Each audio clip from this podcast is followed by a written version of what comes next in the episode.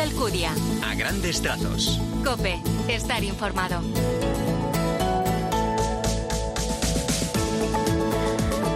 Muy buenos días, ¿qué tal? Bienvenido a estos grandes trazos del 23 de julio, decimosexto domingo del tiempo ordinario. Hoy el Evangelio nos presenta las parábolas de la cizaña, el grano de mostaza y la levadura, símbolos de las características del reino de Dios, todas ellas destinadas a perfeccionar al hombre, no a destruirlo, y una gran enseñanza además. No nos toca el juicio, sino el cuidado de la siembra. Un domingo más vamos a completar en este comienzo el primer vistazo a la palabra del Señor con el apunte de Jesús Luis Acristán. Buenos días. Buenos días. Cristo sigue con nuevas parábolas. Junto a la buena semilla aparece la cizaña. Gracias Jesús. Todos tenemos, la verdad, trigo y cizaña. Por eso no podemos rechazar de raíz a ningún hermano, porque rechazar lo malo también implica podar lo bueno que existe en él. Lo que se trata es de hacer crecer su trigo hasta que sofoque la cizaña. Así comenzamos en este cuarto domingo de julio en Cope a grandes trazos.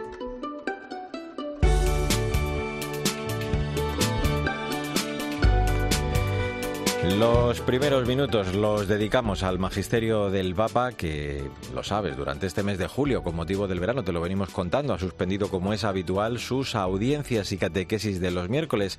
Aún así, Francisco sigue recibiendo algunos grupos. Esta semana el pontífice ha recibido a los niños del campamento de verano Estate Ragazzi in Vaticano. El Santo Padre respondió a las diferentes cuestiones que le plantearon algunos chicos y chicas. Una de ellas sobre quiénes son sus super supereroes. Io non so se tutti condividono quello che io dico. Sapete chi sono i miei supereroi? I nonni.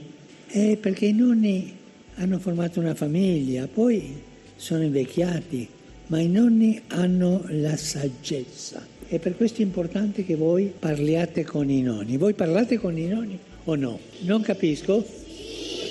Los abuelos formaron una familia, luego están en la vejez, tienen sabiduría, por eso decía el Papa que son sus superhéroes y les acababa preguntando si hablaban ellos o no con sus abuelos.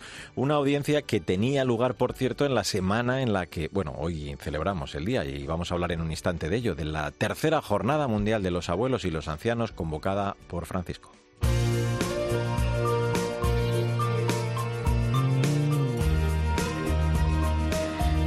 Es el momento para el testimonio de fe de la gente buena que nos inspira. Este domingo vamos a conocer la historia de vida de la joven colombiana Karen Tatiana, una chica que después de un tiempo muy complicado, con muchas dificultades en su vida, encontró al Señor y ahora se vuelca en la ayuda a otros jóvenes que atraviesan una situación similar a la que ella vivió. Cristina Rodríguez Luque, buenos días.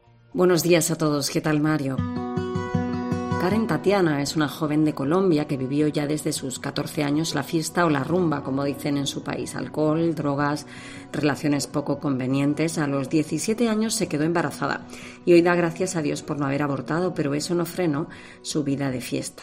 En embarazo de mi primera hija, que hoy tiene 14 años, y pues a pesar de que no tenía pues inculcado esa fe y ese amor de Dios, nunca, para gracia de Dios, se me ocurrió el aborto. La maternidad, que Karen aún siendo tan joven aceptó y asumió, solo paró por un tiempo su vida desenfrenada, así lo cuenta ella misma. En el mundo de la rumba y del alcohol era lo único que disfrutaba, lo único que conocía, una lujuria desenfrenada que, que no me siento orgullosa, pero hay que decirlo, o sea, el mundo me tenía totalmente absorbida. Tras una relación de malos tratos con otra pareja, se reconcilió con el padre de la pequeña, pero al poco tiempo falleció.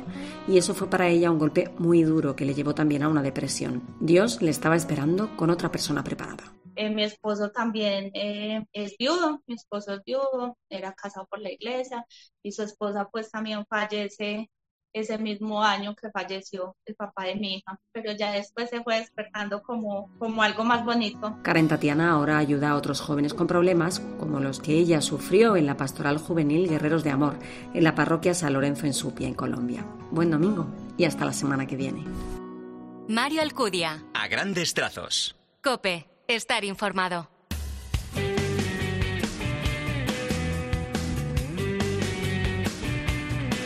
En a grandes trazos, en este 23 de julio, la actualidad de la Iglesia en España. Te lo decía hace un instante, este domingo celebramos la tercera Jornada Mundial de los Abuelos y de los Mayores, convocada por el Papa Francisco. Este año con el lema su misericordia se extiende de generación en generación. Sandra Madrid, buenos días. Buenos días, Mario. La jornada de este año se caracteriza por su estrecha relación con la JMJ. El Papa Francisco ha invitado a los peregrinos a que se acerquen a visitar a sus abuelos porque, como explica en el mensaje, la amistad con una persona anciana ayuda al joven a no reducir la vida al presente y a recordar que no todo depende de sus capacidades. Además, a las personas mayores les ha pedido que recen por la JMJ y por los jóvenes, que son la respuesta de Dios a sus peticiones, el fruto de lo que sembraron, el signo de que Dios no abandona a su pueblo, sino que siempre lo rejuvenece con la fantasía del Espíritu Santo. Para María, seguir el consejo del Papa no es complicado. Ella participará por primera vez en una JMJ. María y su abuela Eli llevan desde el año 2019 hablando de los preparativos. Ella lo repite constantemente, que es una experiencia única para encontrarte con el Señor. Jóvenes que vais a acudir al JMJ, nosotros, las abuelas, y los abuelos, los mayores, pedimos a nuestra Madre María, Madre de la Iglesia, Madre de los jóvenes, que os proteja, confiar estos días en ella y pedirle que os ponga con su hijo y por supuesto como abuela JMJ espero que con mucha ilusión vuestro regreso para que me contéis y compartir vuestra alegría. El Papa Francisco presidirá en unos minutos una Eucaristía en la Basílica de San Pedro a la que asistirán más de 6.000 personas, entre ellas muchos abuelos con sus nietos, ancianos que viven en residencias o personas mayores comprometidas en la parroquia diocesana y asociativa. Al término de la misa, cinco mayores entregarán simbólicamente la cruz peregrina de la JMJ a cinco jóvenes.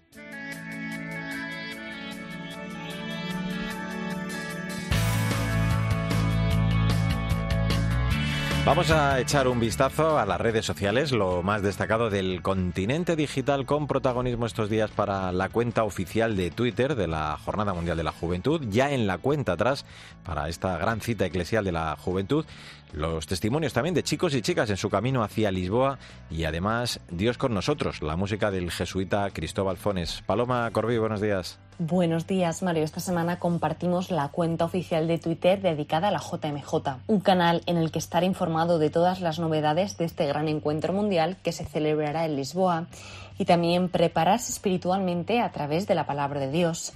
Hace unos días esta cuenta compartía un mensaje con respecto al pasaje del Evangelio El que tenga oídos que oiga y publicaba en este pasaje bíblico se nos invita a reflexionar sobre cómo recibimos el mensaje de Dios y cómo afecta nuestra vida y nuestras decisiones. También encontramos en las redes muchos testimonios de jóvenes que ya están de camino a Lisboa, como el de un grupo de 17 ciclistas que salió desde la ciudad francesa de Troyes hacia Lisboa. Este viaje es una oportunidad para conocer gente y experimentar la hospitalidad en Francia, España y Portugal. Es una verdadera peregrinación que vivimos en bicicleta y al mismo tiempo un desafío deportivo y espiritual.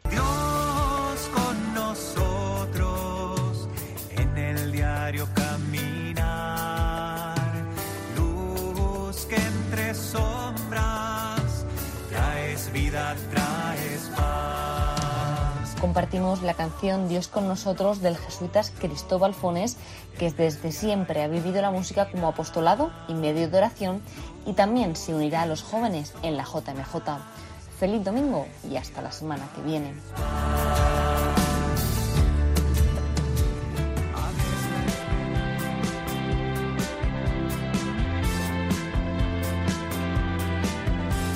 A grandes trazos, la literatura, como siempre, con la selección de la directora de proyectos de Literocio, Maika Rivera, que este domingo nos recomienda un clásico, Los Tres Mosqueteros, de Alejandro Dumas, editado por Austral. El argumento lo conoces de sobra. El joven D'Artagnan llega a París para cumplir su sueño de unirse a la guardia de Luis XIII. No sin dificultades iniciales, consiguió unir su espada con la de los tres mosqueteros del rey, Aramis, Portos y Athos. Buenos días, Maika. Buenos días, Mario. Nos adelantamos un día a la efemérides. Mañana conmemoraremos la onomástica de Alejandro Dumas, así que hoy recomendamos la lectura de Los Tres Mosqueteros, la novela de aventuras francesa más célebre de todos los tiempos, que se ha incorporado a la selección de narrativa universal de la colección Austral Singular este mes de abril, coincidiendo con la llegada a los cines de una nueva adaptación del clásico. Este título imprescindible del género de capa y espada tuvo origen folletinesco. Fue publicado en el año 1844 Y cuenta la forja de un joven de provincias, llamado D'Artagnan, que viaja a París en 1625 para hacerse mosquetero de Luis XIII. Pronto conocerá a los veteranos Aramis, Portos y Athos, que se convertirán en sus fieles compañeros de andanzas, porque los cuatro espadachines acabarán uniendo fuerzas y también astucia para frenar a toda costa la conspiración contra el trono.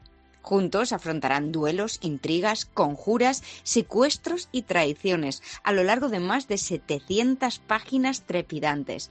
Los 67 capítulos tras el prefacio culminarán en un epílogo y nos dejarán el famoso lema todos para uno y uno para todos, como máxima expresión de los ideales de amistad, honor y lealtad que inspiran las peripecias.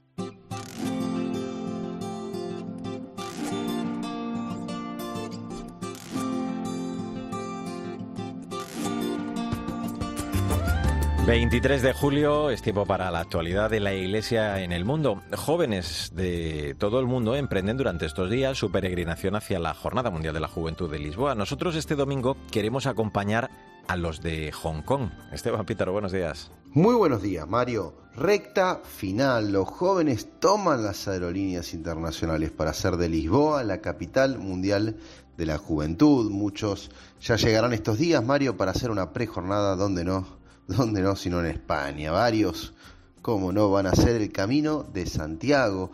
Conozco varios argentinos de mi país, de mi Argentina, que antes de cruzarse a Lisboa van a visitar al apóstol. Muchos también lo harán, por supuesto, pasando por santuarios marianos, Fátima. Pero en concreto quiero que acompañemos hoy a los más de 300 jóvenes de Hong Kong jóvenes de 14 grupos que se prepararon juntos, como informaba la agencia Fides, un camino realmente sinodal de los jóvenes de Hong Kong, viniendo de distintas comunidades, parroquias, tuvieron cuatro encuentros, todos juntos, preparando su espíritu. El último fue con el envío misionero del futuro cardenal Stephen Chow Sauyan. Caminaron juntos como jóvenes de un pueblo que van a encuentro de otros pueblos, y su prejornada, por supuesto, va a incluir el camino de Santiago. Si vienen caminando juntos, ¿cómo no hacer el camino juntos? La certeza, Mario, de ellos, de todos, es que no van a volver por el mismo camino porque van a volver distintos. El encuentro cambia, el camino cambia. Bendita España, que sos parte del camino de tantos jóvenes rumbo a Lisboa.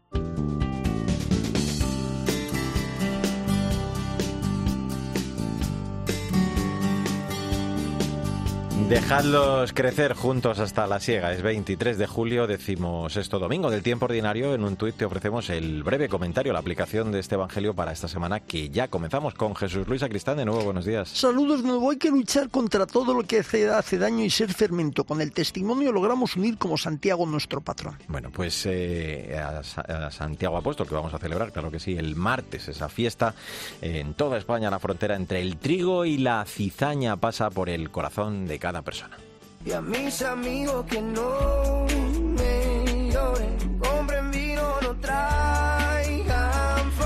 Esta semana ha fallecido Fray Pablo, de 21 años, que se hizo carmelita en el final de su enfermedad. En sus últimos días, eh, el joven estuvo escuchando esta canción, La fiesta del puertorriqueño Pedro Capó.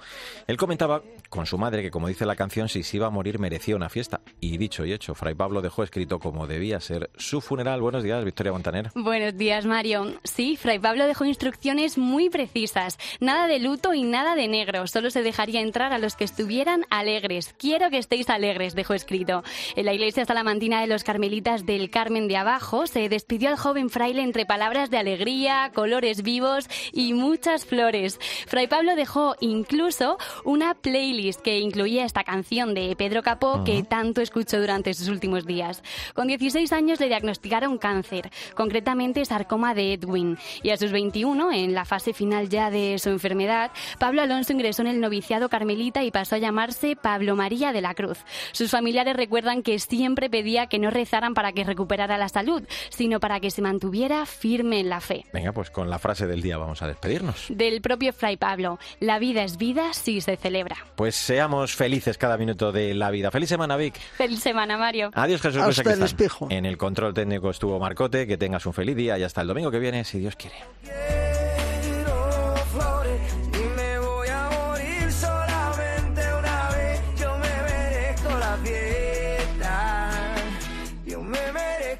La gente buena no se entierra, se siembra. Nuestro contrato es un contrato de rey.